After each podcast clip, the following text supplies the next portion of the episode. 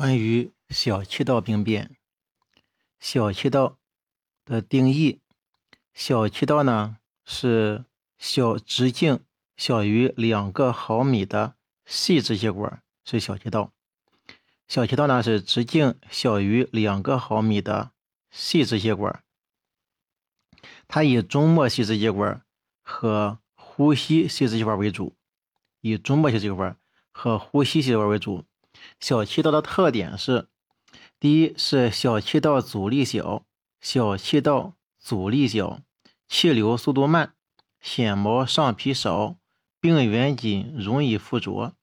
小气道阻力小，气流速度慢，纤毛上皮少，病原菌容易附着。第二呢是软软骨组织缺如，小气道没有软骨组织。平滑肌相对较多，小气道的平滑肌相对较多，容易扩大和限闭。总之呢，小气道呢它容易扩张，容易狭窄，容易限闭，容易感染产生炎症，对刺激呢反应敏感。正常情况之下，薄层 CT 能够看到小气道吗？小气道，或者说能看到直径多大小气道？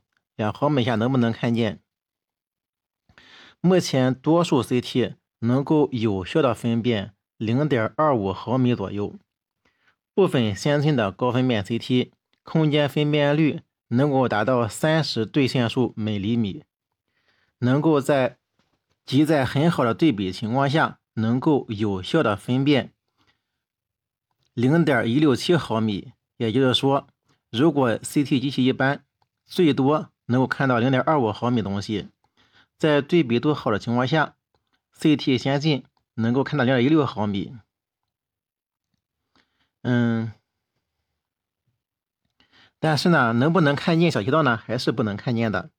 虽然说 CT 能够看到零点二五毫米，但前提是必须是有良好的对比度。气道和肺组织能产生很好对比的什么东西呢？气道里面是气体，肺里面呢也是气体，产生对比的呢是气道壁。那么两毫米直径的小气道，气道壁有多厚呢？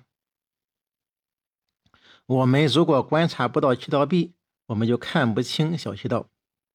直径小于两毫，直径两毫米的细支气管，厚壁它的壁厚约为直径的十分之一到六分之一，也就是说呢。零点二到零点三个毫米，嗯，CT 好点，两毫米的小气道还是能够看到一点的。到了小叶细支气管、中末细支气管就看不到了。所以基本上它是分辨不出来小叶支气管以下级别的细支气管管壁。细支气管腔与肺组织，细支气管的管腔与肺组织。缺乏有效对比，所以呢是看不见的，是没法分辨的。一般情况下，正常的 CT 在距离胸膜一点五毫米以内，很少能够看到细支气管结构。刺激肺小叶呢是一到二点五厘米大小，近胸膜的相对大一些，而刺激肺小叶入口的小叶支细支管一般也看不见。那么什么情况之下能够看到两毫米以下的细支管呢？首先，小气道想和肺产生有效对比，可以试下几种情况：产生粘液栓了，然后呢有树芽征，有壁后炎症，有扩张，有气肿，就有粘液里面被填充了，有树芽，壁后呢壁后炎症，嗯，扩张。嗯，另外呢，又气道周围肺组织密度增高，比如说感染了、炎症了、纤维化了，形成支气管充气征。所以小气道的基本病变就是这些，嗯，粘液栓、树芽、壁后的炎症、扩张、气肿，嗯，炎症、纤维化，嗯，所以小气道的基本病变就这些。第一呢是直接征象，是壁厚、壁增厚了；第二呢狭窄和扩张。粘液栓和树芽、小叶的终身结节，间接征象呢是气道的储留。有一种情况，一点五厘米以内也能看得见，和气道无关，也就是邻近的胸膜肺组织膨胀不全，胸膜反应距离小了，看到血管伴随支气管贴近胸膜，这些都是闭后造成的。束压症是什么呢？束压症是支气管阻塞并扩张。细支气管的阻塞扩张，细支气管呢管壁增厚，管周浸润，和细支气管管腔被粘液、脓液、流体或硫酸浸润的表现。粘液酸呢是头小身子大，粘液酸头大身子小，头大身子小，粘液酸。嗯，有的束压呢清晰，有的束压模糊，为什么呢？这是急性和慢性的区别。也和菌种对支气管壁的亲和力、侵袭力有关。病变侵犯支气管壁，累及周围的间质，并沿间质蔓延，形成束压周围模糊。嗯，出现黄圈模糊的，称为束物。嗯，有的呢是模糊，又称为束物，不是束压了，成束物了。嗯，除了小气道病变能形成束压，还有什么形成束压呢？是小血管病变也可以形成束压，只不过呢，它的压和支都是小血管及其分支内病变，如硫酸、PTTM、注入血管的物质等。与小气道束压鉴别点是：第一呢，是小血管的束压呢，没有支气管壁增厚，没有小支气管扩张，没有粘液气体储留，还有肺动脉高压表现，肺动脉高压。同一个病例，束压也有清晰和模糊之分。这是因为病灶是不同步的，急性渗出明显，慢性期渗出就吸收了，炎症的实相不一样。束压征模糊的和清晰的，考虑疾病有区别吗？一般的束压是气道性，少有血管性，需要注意鉴别。气道束压呢，一般见于感染性、吸入性、泛细细支气管炎。感染性有细菌、支原体、真菌、病毒、分支杆菌病毒等。小叶中心和小叶中心结节，小叶中心呢，嗯，即为刺激肺小叶的核心。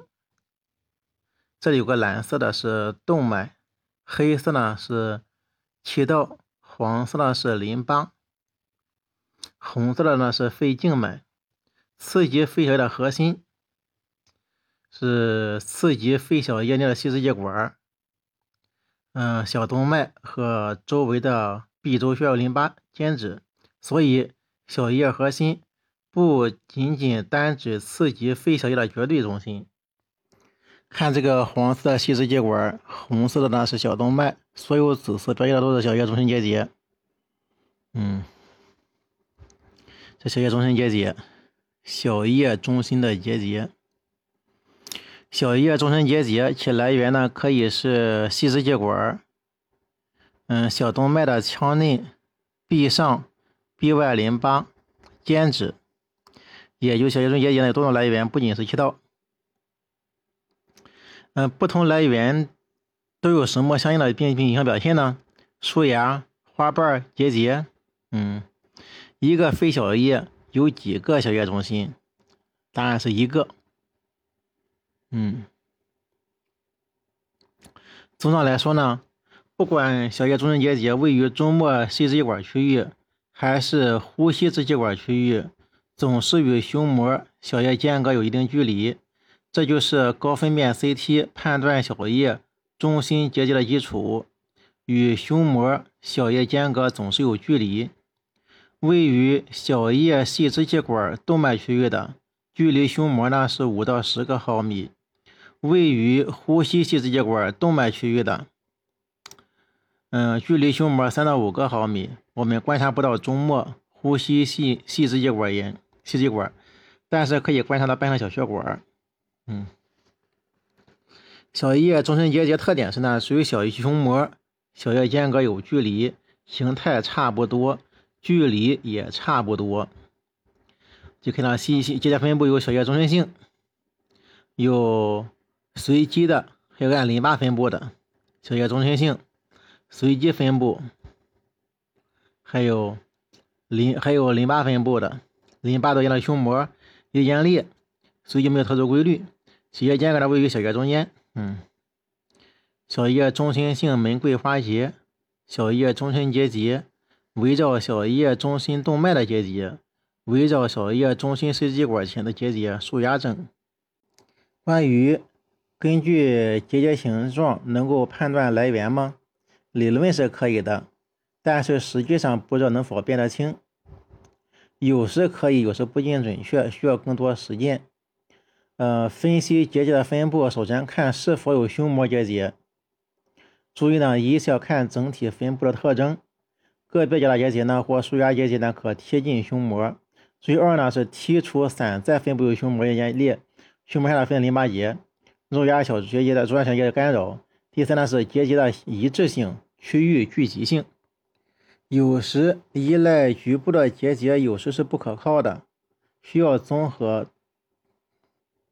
有时依赖局部的结节，有时是不可靠的，需要综合多发结节的总体背景和分布，判对随伴随真相去判断。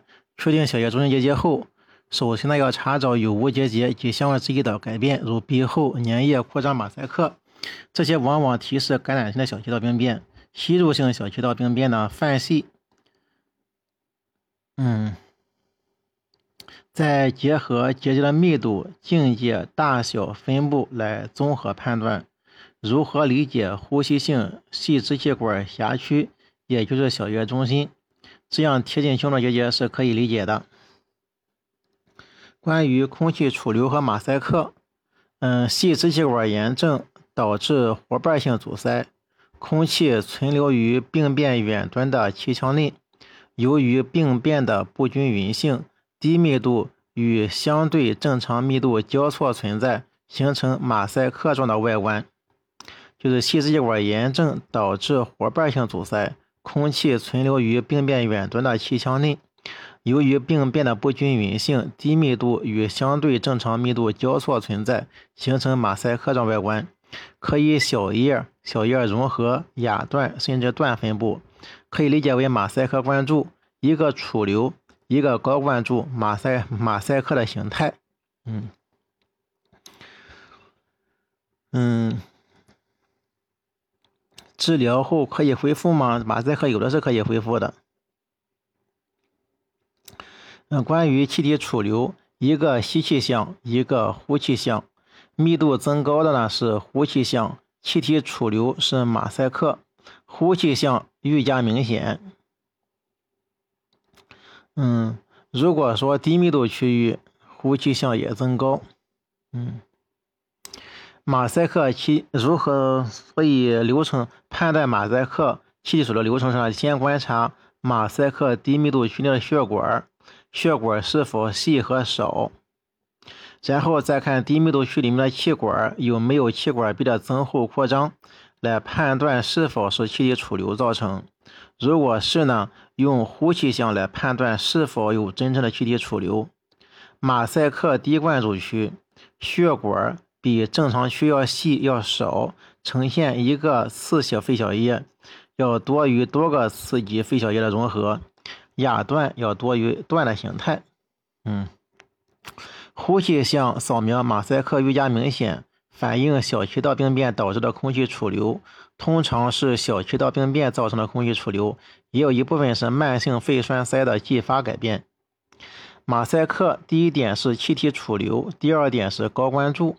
除了气道病变造成这种储留区位的高专注，血流病变也可以造成这种不均匀的关注，形成马赛克。血管原因跟气道原因形成的马赛克不一样，但是单纯从形态密度来判断有时不准确，需要看马赛克以外的特征。一马赛克以外呢，小气道增闭后有炎症、有粘液、有扩张，肺动脉高压，右心室肥厚。嗯。第二呢，血栓性马赛克一般的范围大，有连续性，就是血栓性的马赛克，嗯，连续性很少出现小叶形态。第三呢，血栓马赛克周围高密度区的血管增粗更明显。血栓性马赛克，周围高密度区的血管增粗更明显。嗯，左边的是个气道因素，右边是血管因素。这两个马赛克，嗯，左边是给的是气道的因素，马马赛克，右边是血管因素马赛克。一般出现在慢性肺动脉栓塞、闭塞。嗯，马赛克呢是低密度异常，高密度正常；膜玻璃呢是低密度正常，高密度异常。这是马赛克和膜玻璃的鉴别的特点。膜玻璃是低密度区正常，高密度异常。嗯，区分关键：低密度区有没有血血管细少？高密度区是否均一？有没有网格结节等异常？过敏性肺炎可能会出现三种密度：即储留、正常和膜玻璃。